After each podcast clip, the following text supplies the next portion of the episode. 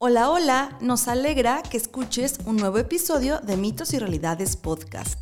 Te compartimos que a partir de este episodio estaremos subiendo nuevos mitos y realidades cada 15 días. Esto con el fin de trabajar en proyectos nuevos que surgen de mitos y realidades y continuar con nuevas sorpresas para ti. En nuestras redes sociales recuerda que puedes encontrar más contenido.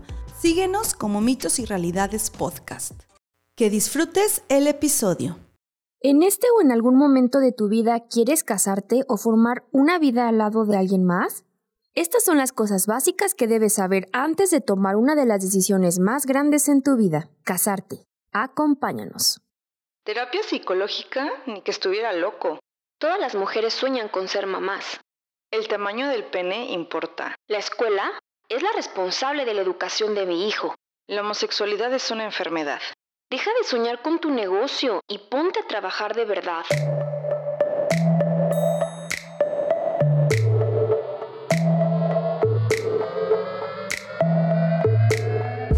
Te habla Georgina y Susana Sánchez. Con el fin de cuestionarnos y generar criterios propios, descubramos mitos y realidades sobre el amor, la nutrición, la sexualidad, las emociones, emprendimiento, educación y muchos temas más.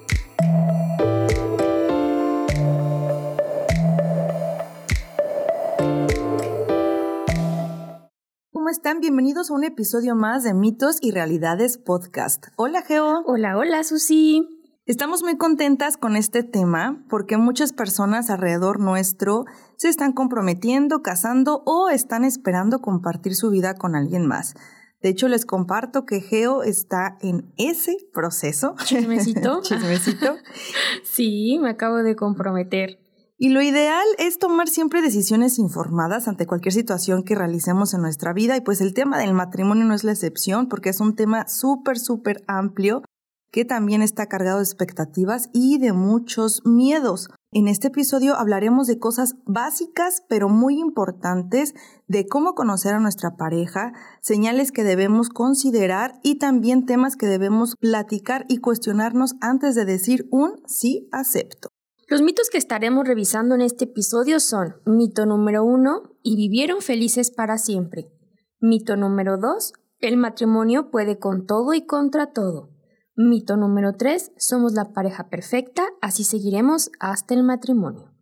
La mayoría de las parejas que se comprometen se preparan más para la boda que para la vida en convivencia o para el matrimonio. Las energías se van en planear la boda ideal, la entrada triunfal de los novios, el tipo de música que habrá, qué temática tendrá la boda, en dónde se realizará, la fecha ideal, cuáles son las últimas tendencias de las bodas. El vestido de la novia, ¿Ah? despedida. Sí, entonces gastas más tiempo, energía y dinero precisamente en el previo a la boda o al matrimonio, pero eh, ya quedan pocas energías para enfrentar lo que viene después. Realmente si se invirtiera la misma cantidad de tiempo, de energía y de dinero en la cuestión de pensar después de la fiesta o después de esa boda. Ya lo real, ya en el matrimonio en sí. Habría resultados diferentes. Y es que ya sea por vergüenza o por deseo de conservar el misterio del romance o por cuestión cultural, porque realmente muy pocas veces nos hablan acerca de esto o realmente no nos enseñan a cuestionarnos sobre este tema, las parejas no se hacen algunas preguntas difíciles y algunas veces incómodas. Y es que aunque la mayoría no lo hace, hay muchas cuestiones, como comentabas, Geo, que tenemos que tener en cuenta, que tenemos que ir preguntándonos, conversando, dialogando con el otro, con la otra. Considerando. Y también poner atención a todas esas señales que nos sirven de apoyo al momento de pensar compartir nuestra vida con alguien más, porque no es compartir el café, no es compartir eh, el cigarro, no es compartir cualquier cosa, o sea, estás compartiendo tiempo, estás compartiendo eh, ideales, valores e incluso un espacio físico con otra persona. Claro, decisiones. Sí, las decisiones. sí, decisiones que van a repercutir en el futuro, no nada más tuyo, sino también de la otra persona. Y si después se decide tener hijos, que también esa es un, una gran pregunta en el matrimonio, pues también impactará en toda tu familia, ¿no? Claro. Y es que el matrimonio es un gran paso en una relación Si bien se puede tener un fuerte sentimiento de amor y un alto nivel de intimidad, también existen otros factores a considerar. Y aquí, Geo, algo súper importante es que aunque tengas una relación de noviazgo, culturalmente el siguiente paso es el casarse, el matrimonio.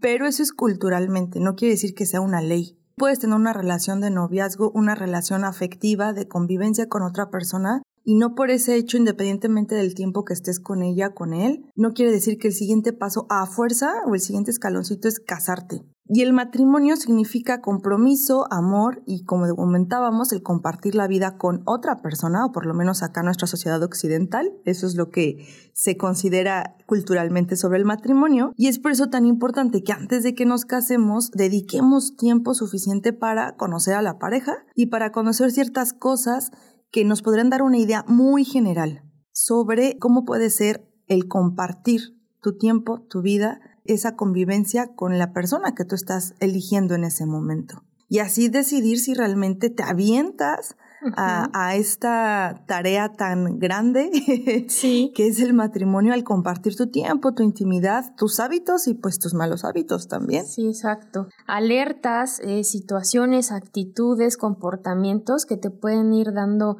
esta idea, como dices, general, ¿no? Pero que pues nos ayuda a tomar decisiones más informadas. Y muchas personas refieren que el matrimonio es difícil, y que es un gran reto en la vida. No sé si han escuchado estas frases, por lo menos yo sí lo he escuchado, no sé si tú, Susi. Esto de ya la perdimos, ya lo perdimos, ya se lo llevaron, ya se amoló la cosa, ya firmó la sentencia de muerte. O frases como el matrimonio es una relación en donde una persona siempre tiene la razón y la otra es el marido. Mm. la mujer llora antes del matrimonio y el hombre llora después. Creo que estas frases que anteriormente mencioné están súper cargadas de una ideología en donde el matrimonio se ve como un martirio. Eh, nosotras consideramos que obviamente será un suplicio el estar al lado de una persona que no quieres lo suficiente o el estar junto con alguien que no logres formar un equipo real para sortear juntos lo que se vaya presentando en la vida. Y por otra parte, se romantiza la idea del matrimonio, el típico cuento de hadas, donde el amor está, todo se puede, el amor todo lo logra. Y la creencia de un y vivieron felices para siempre, el amor todo lo puede, es un mito muy conocido, pero es muy destructivo. Bueno, creo que esto y, y, también las frases anteriores, ¿no? Las fatalistas, creo que ambas son muy destructivas, ¿no? Cada dificultad en el matrimonio está plagada de una vasta variedad de malas interpretaciones acerca de lo que debe ser el matrimonio. Y este mito se ha llevado por generaciones a pesar de que en el matrimonio a veces no es posible ser felices para siempre. Y con esto desmentimos el mito número uno, precisamente que eh, se refiere a y vivieron felices para siempre. La vida real no es un cuento de hadas, como en todo existirán altibajos y formas diferentes de pensar y de querer resolver los conflictos que se susciten, pero lo importante es trabajar en equipo y que las dos personas velen por los intereses de su matrimonio.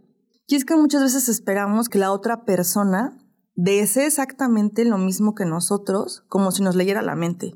Y es justo lo que tiene que ver con expectativas. Esperamos que ella o él nos complementen, que cambien por amor o que cambien las cosas que no nos agradan al momento de casarnos. Las cosas que nos hacen daño, pensamos, bueno, ya que estemos casados ya va a ser todo diferente. Esperamos o estamos mal, perdón, Susi, o estamos mal y ah, bueno, nos casamos porque eso va a arreglar nuestra situación. Sí, también otro mito. Sucede. Ajá. Esperamos que también eh, la pareja asuma roles eh, de una manera inconsciente, no que se hablen, no que se establezcan convenios, sino que ya por solo el hecho de pensando en esos roles tan marcados que están en la sociedad de lo que tiene que realizar un hombre o una mujer al momento de casarse, hablando en una relación heteronormativa, entonces pensamos que ya ese tipo de roles ya están súper establecidos, que tú ya los traes en el chip y que los vas a estar reproduciendo o que juegues papeles basados en expectativas sociales, que eso también nos lleva a muchas complicaciones o muchas dificultades en el matrimonio. ¿Por qué? Porque a lo mejor yo considero que por el hecho de ser hombre, tú tienes que realizar ciertas tareas o ciertas actividades en casa y que por el hecho de que yo sea mujer tengo que, no sé, Ejemplo muy básico, pero que creo que pasa mucho acá en la cultura en México, el cocinarte todos los días, hacer la comida todos los días, ¿no? ¿Y qué ocurre cuando tú como persona no estás cumpliendo con esas expectativas sociales? Claro. Y se empiezan a, a llenar esos estereotipos, esos roles de muchas cargas que vamos pasando de generación en generación. Y esas expectativas también se comparten. A lo mejor, si a una persona no le va muy bien, le comparte a las generaciones venideras que el matrimonio es malo y no es tan, tan La peor experiencia de la vida. Ajá, exacto. Entonces nos vamos también quedando con esos miedos. Sí, y ahorita que comentabas de miedos, Geo, algo que ocurre también en la cuestión del matrimonio, y bueno, creo que ante cualquier situación nueva, ¿no? Está como el miedo ahí, la espinita de qué va a suceder, la incertidumbre. Pero el hecho de que nosotros ya llegamos como programados con ciertos miedos antes de Creo que también es el gastar energías. O sea, todavía ni siquiera me caso ni nada, pero ya llevo el miedo de ¿y qué va a pasar cuando le deje de gustar? ¿Y qué va a pasar si eh, se busca a alguien más? ¿Y qué va a pasar cuando ya no me ame o cuando ya no la ame? Entonces, todo este tipo de miedos nos van llenando precisamente la cabecita de temores. Barreras. y antes de que lo estemos viviendo, ya están estas barreras. Creo que aquí la sugerencia para quien nos escuche es Claro que existe ese tipo de miedos ante una situación nueva, pero el dejarlos de lado nos ayudaría mucho a realmente vivir el presente y también el no casarnos con expectativas sociales ni expectativas culturales.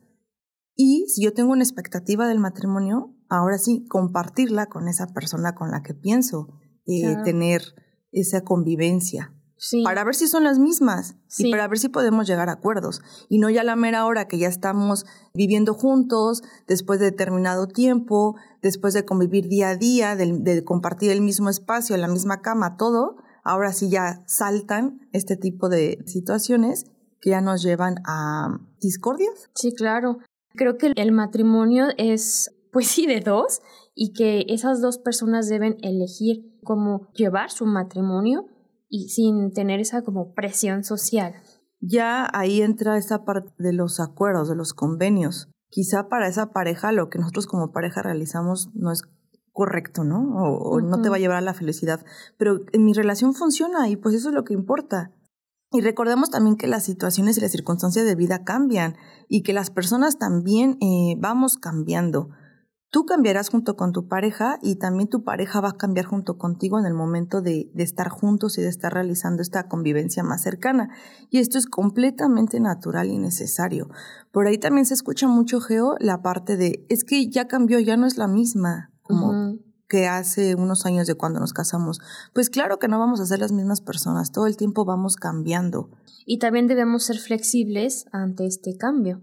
Sí, porque vamos a cambiar en, eh, hasta incluso en gustos, es decir, es que antes, no sé, todos los sábados íbamos juntos a comer, ¿no? no sé. Y a lo mejor llega un momento que dices, no, porque ahora lo que quiero es, pues, ir a hacer senderismo con mis amigos.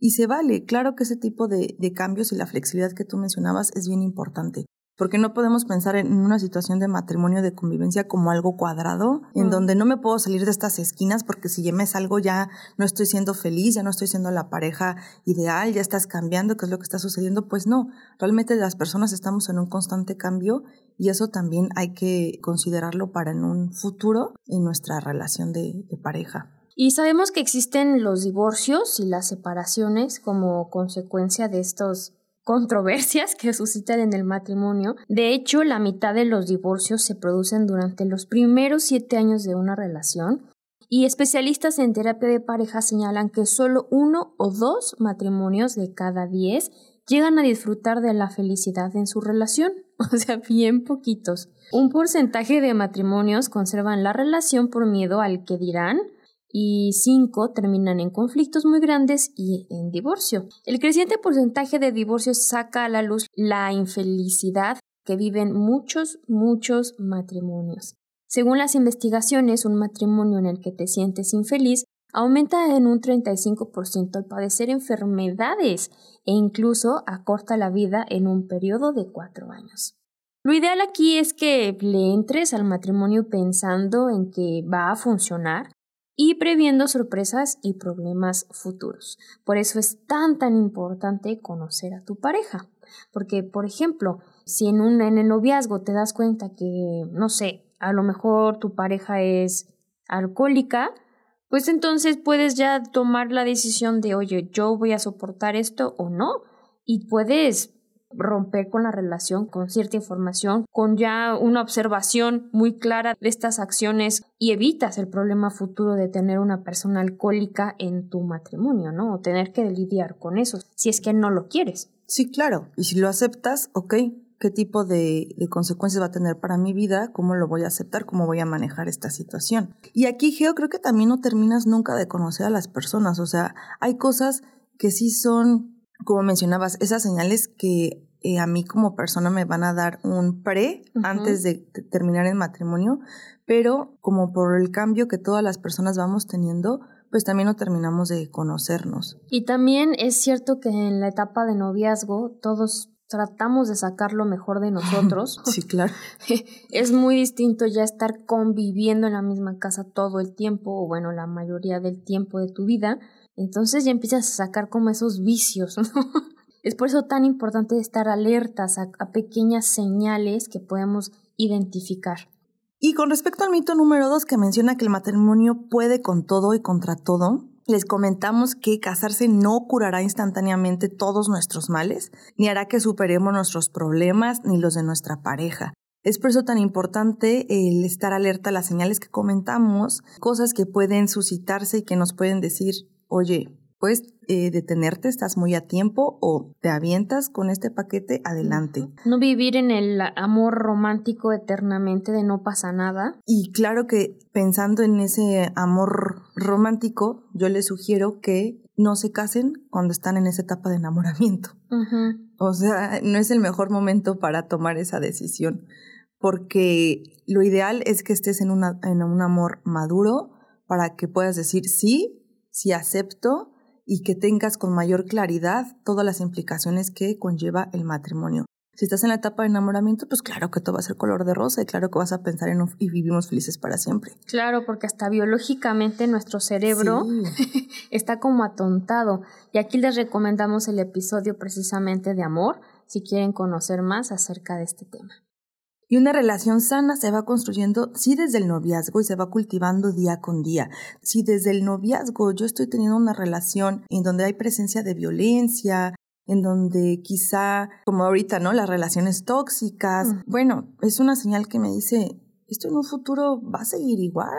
¿Qué vamos a hacer los dos para mejorar este tipo de, de situaciones, para tener una convivencia más sana, para que los dos nos encontremos en bienestar? Y el comprometerse a la convivencia y a resolver las diferencias es básico. Porque la persona nunca va a estar completamente de acuerdo conmigo y no por eso quiere decir que soy es un matrimonio infeliz o es una situación en la que él no me quiere o ella no me quiere. O sea, esto es completamente natural y de humanos. Pero aquí la importancia es el cómo resolver ese tipo de conflictos. Y aparte porque ya en el matrimonio no se van cada quien a su casa o no cuelgas el teléfono o ya dejas de contestar y ya va. No, no, no. Ya lo bloqueas. Ya lo bloqueas. lo dejas en visto y ya no. O sea, ya cuando estás en el matrimonio los dos viven en la misma casa y sí o sí se tienen que encontrar al final del día. Entonces se debe de desarrollar esta habilidad para poder ser más asertivos y resolver los conflictos de una manera pues, mucho mejor. Sí, de ahí también la importancia de generar esos convenios, no todo dejarlo como ya implícitamente, sino realmente sí tomarse el tiempo de platicar, de decir esto me gusta, esto no me gusta, oye, ¿qué va a pasar cuando suceda X situación? Y también esforzarse por mejorar día con día, porque hay personas que están muy sesgadas a que no, pues que él cambie, que ella cambie. Bueno, ¿y tú qué onda? Tú también necesitas plantearte qué situaciones puedes ir mejorando para que tu relación o tu matrimonio pues vaya hacia mejores caminos, ¿no? Claro, y tú como persona vayas mejorando, también tu pareja, ¿no? Y ahí es donde el matrimonio puede llegar a ser un agente súper poderoso de cambio para ambas personas. Y con respecto al mito número 3, somos la pareja perfecta, así seguiremos hasta el matrimonio, les comentamos que esto es idealizar totalmente a la persona y a las relaciones. No nos casaremos ni estaremos casados con un hombre o con una mujer que ha alcanzado la perfección. Estaremos con un ser humano que tiene defectos y que la convivencia y el matrimonio sacará a relucir más, defectos, los vicios ocultos. y el tener estas expectativas falsas en una relación es bastante, bastante peligroso. Aquí es importante reconocer los defectos y las cosas que no nos agradan de nuestra pareja y es imposible caer en el cuento de pues estar enamorados de un ángel sin alas, de oye, es que mi pareja es perfecta, o sea. Es la persona ideal. es mi media naranja. Eso es falso. Un buen matrimonio no es uno en donde reina la perfección, sino es una relación en donde existe una sana perspectiva del compañero, una perspectiva real. real. De imagen del cónyuge perfecto requiere dejarse de lado y aceptar a la persona como es. Y ahora nos vamos a un corte, pero no te vayas, porque regresando seguiremos hablando sobre lo que debes saber antes de casarte. Y ahora un recordatorio. Síguenos en nuestras redes sociales, Instagram, Facebook, TikTok y YouTube como Mitos y Realidades Podcast. Y sigue el hashtag Conocer para Comprender. Así que antes de decir un sí acepto, te compartimos algunas señales que debes observar en tu pareja y también en ti, porque no todo se trata de la, de la otra parte. Hablando de un matrimonio es convenio, es acuerdo, es convivencia y es de dos. Por eso es pareja. y también algunas preguntas que les recomendamos que contesten juntos para determinar si desean que ese compañero o compañera de vida la incluyan en su proyecto personal y en su proyecto de vida no lo piensen como una tarea de, ay, qué flojera, no, ¿cómo le voy a decir esto? ¿Cómo vamos a platicar de esto? Ay, no sé súper ñoño. No, o sea, realmente tú como persona y como pareja puedes ir analizando eh, los puntos que les vamos a ir comentando. No es necesario que te sientes con, como entrevista, con libreta y vayas apuntando, pero que sí lo analices para que, como les comentábamos, tú determines si realmente dices, en mi proyecto de vida entra él, entra ella. Y tomes una decisión mucho más consciente. Número uno, analiza cómo es tu pareja con sus padres y con sus amigos. Uy, esto es bien importante porque el hecho de cómo se relaciona con los demás puede darte una visión de cómo es su lealtad y su honestidad, cómo trata a su madre, cómo trata a su padre, cuál es la relación con ellos, con sus amigos, ¿es realmente un buen amigo o, no? O sea, esto te da muchas, muchas señales. El comportamiento con las personas de servicio. Por ejemplo, si tú vas a comer a un lugar, cómo se comporta con el mesero, cómo se comporta con el ballet parking, cómo se comporta con la persona de algún servicio que tú estés recibiendo o que tengan, cómo pide las cosas. Ese también es un factor clave para eh, medir su humildad. El si es una persona ordenada o desordenada, esto es básico, porque quizás es uno de los factores principales en una pareja una vez que se comparte el mismo espacio y también es una de las situaciones en donde se comienzan a generar discusiones. Si la otra persona es ordenada o no es ordenada, qué tan limpio, qué tan limpio es. Como les comentábamos, la cuestión de la limpieza es básica. Quizá dices, oye, es que yo todos los días tengo que estar levantando un vaso porque siempre deja el vaso fuera de su lugar o llega a la casa y tira la ropa. Ok, eso es una señal. Ajá. Y si realmente él no tiene o ella no tiene ese hábito del orden o la limpieza, platicarlo. Y muchas veces dejamos que pase, que pase, que pase, y ya cuando tenemos hasta el tope es cuando comienzan los gritos. ¿Qué tan independiente eres en tus actividades? Porque muchas veces estás esperando a que llegue la otra persona para poder tomar hasta incluso una decisión de a dónde ir o qué comer. Bueno, a lo mejor hay algunas cosas que sí se pueden compartir y esperar para un consejo, demás. Si son situaciones que meramente impactan en tu persona, creo que ahí el esperar la aprobación de alguien más mm, va, va verbando muchas cosas. O el que te moleste que la pareja haga algo sin consultarte, ¿no? Eso también. Es que no me dijo que se iba a ir de viaje. Bueno, a lo mejor si estamos juntos en un matrimonio, pues dices, oye, amor, ¿sabes qué? Me voy a ir de viaje con mis amigos. Perfecto. ¿A qué fecha?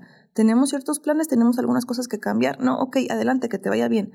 Pero no, no lo voy a dejar ir. Si yo no voy, no va ese tipo de, situaciones también hay que, hay que analizarlas porque hay que ser independientes en las actividades. Claro. oye, voy a salir con mis amigas, con mis amigos, y no forzosamente tienes que llevar a la pareja, o sea, esas actividades que tú también solías hacer solo o sola, es sano también mm, repetirlas, aunque estés casado. Claro. Y eso sí, comunicarlo y hablarlo también desde un principio y teniendo esta independencia ambos, ¿no? Sí.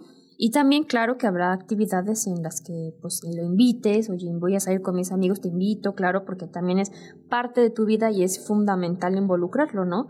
Pero siempre con esta independencia, con esta apertura y esta posibilidad de poderlo hacerlo solo o acompañado.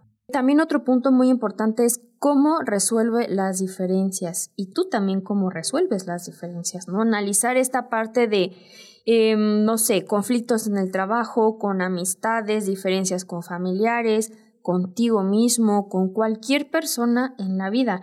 Es una persona agresiva, se torna reactivo luego, luego, se exalta. se exalta con facilidad, se molesta si las cosas no son como él o ella quiere, o... Hace berrinche luego, luego. Exacto, hace berrinche, patalea. O sea, lo ideal aquí es que sea una persona emocionalmente inteligente y resuelva los conflictos de una forma ecuánime y calmada. También el apego que tienen con mamá o con papá, qué tipo de apego tienen, eso es básico, porque también está relacionado con la independencia y con el tipo de relación, lo que comentábamos en el número uno, que existen con los padres. Una cosa es llevar una relación muy linda y unida con los padres, una relación de apoyo, de comunicación, y otra es tener mamitis o papitis, esperar a que diga mamá o papá si está bien, si está mal, o sea, todo el tiempo esperar la aprobación de ellos. Eso también repercute en las relaciones de pareja. El, déjale, pregunto primero a mi mamá. No, es que mm, mi mamá, mi papá no me ha contestado, no me ha dicho nada, ¿no? Pues o sea, ya somos punto y aparte. Esto definitivamente es básico el que tú tengas una pareja que tenga un apego no sano con mamá o con papá, definitivamente traerá repercusiones. ¿Cuál es la relación de mi pareja con posibles adicciones o actitudes de abuso? Esto es también fundamental. Si tu pareja o tú mismo fumas, bebes o tienes un abuso con el juego, con el trabajo, con el deporte, con la fiesta, en qué grado lo hace y cómo es su relación con las drogas, por ejemplo, o con estos abusos. Con otras adicciones, también las adicciones comportamentales. Exacto. Por lo tanto, es fundamental detectar si este hábito es recurrente y te incomoda o también a él lo, lo, puede estar afectando en su vida. Y si por lo contrario, si tú lo detectas, si es factible lidiar con esto o no. Los puntos anteriores son algunas de las actitudes clave que como sugerencia podemos analizar. El punto aquí es no obsesionarnos con realizar un test a la persona, como decía Susi, así de voy a tomar mi bitácora y voy a hacer aquí mis puntuaciones y ver qué onda eh, con la puntuación, sacaste un 10, un 8, un etcétera. Pero sí observar actitudes y tener tanto las actitudes positivas como las actitudes un poquito no tan buenas, o sea, green flags o red flags, estas señales rojas o verdes que en un futuro nos pueden intervenir o nos pueden dañar como relación o incluso nos pueden sumar, ¿no? Porque a lo mejor puedes encontrar que estas actitudes son buenas y que te complementan y que a ti te agradan, entonces, pues, ok, estás teniendo puntos positivos. Y ahora pasemos a algunas preguntas que ustedes como pareja pueden dialogar y conversar sobre todo para pensar en un futuro, para aquellas parejas que ya están pensando en, como culturalmente se dice, en dar el siguiente paso. Esto ustedes lo pueden considerar. Y son preguntas que realmente hay que eh, hacerse, porque como comentábamos al inicio, lo dejamos pasar y se van teniendo consideraciones como que ya muy pues es que forzosamente es el casarse por la iglesia. No, a ver, vamos a platicarlo. Ajá. Precisamente la primera es esa. ¿Cómo, nos, ¿Cómo va a ser esa cuestión del matrimonio? Nos vamos a casar por el civil, va a haber ceremonia religiosa, oye, tú eres religioso, tú eres religiosa. Eh, si es por el civil, ¿cómo será? Bienes mancomunados, separación de bienes, todas esas cuestiones que hay que acordarlo. El tener hijos, Claro. Porque no por casarte o no por tener un matrimonio, por ende el siguiente paso culturalmente sí, el tener hijos, pero no es forzoso. Y aquí lo ideal es que se lleve a cabo esa planificación familiar y poniéndose de acuerdo en Oye, ¿sí queremos? ¿No queremos? ¿Cuántos? ¿Y en qué momento? ¿Con qué espacio se van a tener? Cuando se tengan, eh, oye, ¿quién va a ser el que se va a dedicar a X o X actividad. Bueno, la crianza va a ser compartida así, así y así, ¿no? Y qué plan de vida vamos a tener para los hijos. Hay también la importancia, por ejemplo, lo que comentábamos antes, ¿no? O sea, a lo mejor si es una persona en donde reacciona de manera violenta para ciertas acciones, pues a lo mejor con un hijo también va a ser violento. Entonces hay, que, hay que considerarlo todo. Sí, y si no quieres tener hijos, pues esto es un punto de quiebre realmente, es algo muy importante, porque si tú no quieres tener hijos y tu pareja sí, o al revés, esto puede eh, pues no ser compatible con tu plan de vida. Entonces, eso es importantísimo. ¿En dónde vamos a vivir? ¿En qué lugar? cambiaremos de, de, estado, de residencia, de ciudad. Por ejemplo, yo que tengo una relación a distancia, entonces es como, bueno, ¿en qué lugar vamos a vivir? Está en nuestras posibilidades reales eh, permitirnos vivir en determinado lugar o hacer determinado cambio. Ajá. Por ejemplo, viviremos con los suegros en la casa de tus recomendable. papás. sí, cero recomendable, claro, pero, pero fíjate, o sea, muchas personas no se preguntan esto y terminan viviendo con los suegros. ¿Casa propia o con renta o en dónde vamos a vivir? Ajá, por ejemplo, para aquellos que eh, tenemos casa en renta, ¿con qué presupuesto contamos, no? Claro. ¿Cómo se dividen los gastos y la cooperación también las actividades de la casa? Eso también tiene que ver con esos acuerdos mutuos, el establecer los roles y no los roles sociales, sino los roles que a ti y a mí como pareja nos sirvan y nos funcionen. Cómo vamos a cooperar, cómo vamos a aportar en las actividades, cómo va a ser la cuestión del mantenimiento de la casa, la limpieza, cada cuánto vamos a lavar, cada cuánto vamos a hacer la limpieza de la casa, ¿no? Cómo serán los gastos del lugar. La cuestión de la religión también es bien básica que va con el punto número uno, que cómo nos vamos a casar, ¿no? Si va a ser civil o va a ser matrimonio, a lo mejor tú eres una persona religiosa, yo no lo soy, a lo mejor tú eres de una religión y yo de otra, ¿qué tal compatibles somos? ¿Lo podemos este, emparejar o sabes que no lo emparejamos? ¿Cómo se celebran las festividades religiosas? Ay, no, pues que yo nunca las celebro, pero él, sí. O incluso aquí también entra otro factor, es que mi mamá quiere, mis papás quieren que nos casemos por la iglesia y tú ni siquiera eres religioso, pero ahí está esa parte de presión social cultural de tu familia, por ejemplo, que está afectando. Entonces esto hay que platicarlo. Sí, y por ejemplo, si se decide tener hijos y si existe esta parte religiosa, ¿cómo va a ser eh, la educación religiosa de los niños? Claro. ¿Tu deuda es mi deuda? ¿Qué pasaría en el momento en que alguien se endeude? O simplemente conocer deudas presentes. Oye, ahorita nos vamos a casar, nos vamos a comprometer, lo que sea, o vamos a vivir juntos. ¿Tú tienes deudas? Claro. ¿De cuánto es? ¿De qué?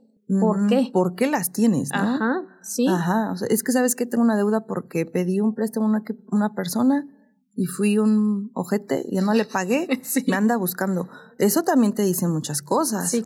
O sabes que es que sí tengo una deuda tremenda, ¿por qué? Pues porque soy compradora compulsiva, ya tengo hasta el tope las tarjetas de crédito. Eso te dice mucho de, de cómo va planeando la persona. ¿Cómo será nuestro plan financiero? ¿Cuánto estamos dispuestos a ahorrar cada determinado tiempo para planes a futuro?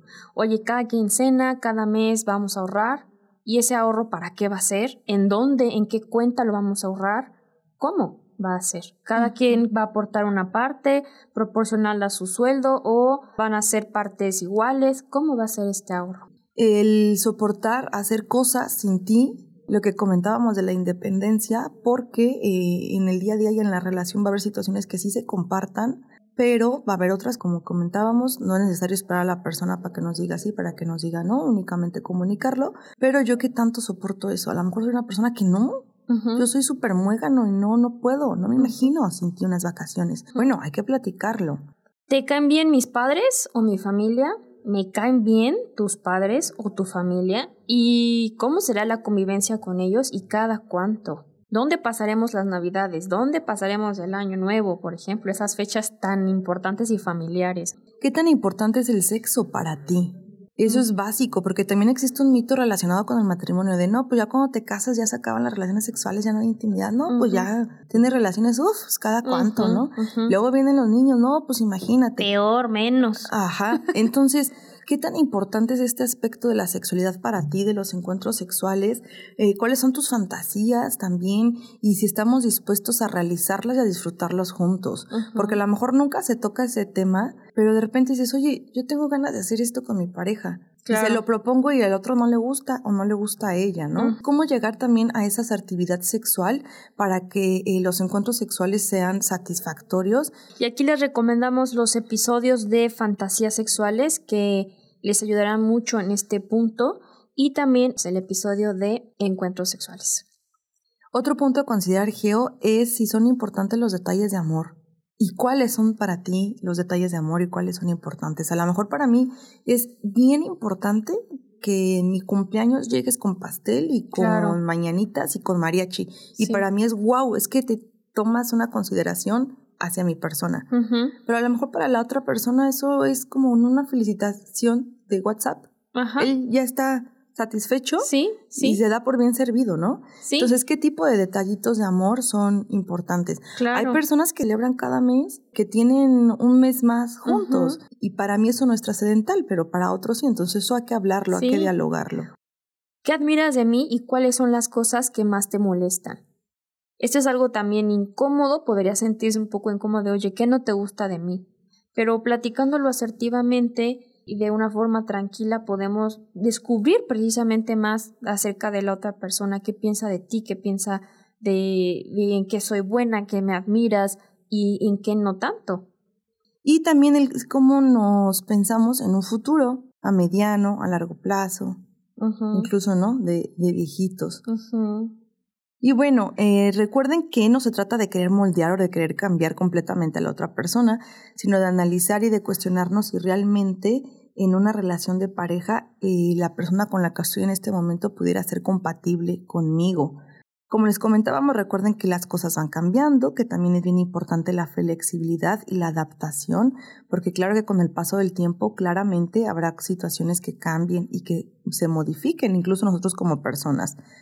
Y el ser tan cuadrados, pues también mm, no es algo muy asertivo y menos en las relaciones humanas. Lo importante aquí es que consideremos que si hay algo que eh, está interfiriendo en esa convivencia diaria con la persona o que está afectando directamente mi bienestar, mi estado físico, mi estado emocional, mi salud mi eh, proyecto de mental, mi proyecto de vida, incluso también mi salud financiera. Si realmente existe esta situación que me afecte, pues bueno, es momento de retirarse. En una relación de pareja no debemos sufrir, no se sufre por amor, ni se hace sufrir al otro, ni a la otra y tampoco se trata de establecer juramentos firmados o pactados con sangre que no se puedan romper. Y con esto nos vamos a los tips de este episodio.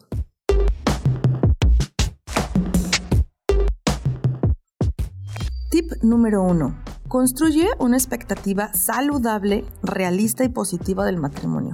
Aléjate de expectativas sociales fatalistas o idealistas. Tip número 2.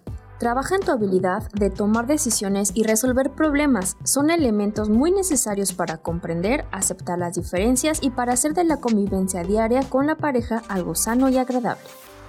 Tip número 3. Trabaja en tu habilidad de comunicación asertiva.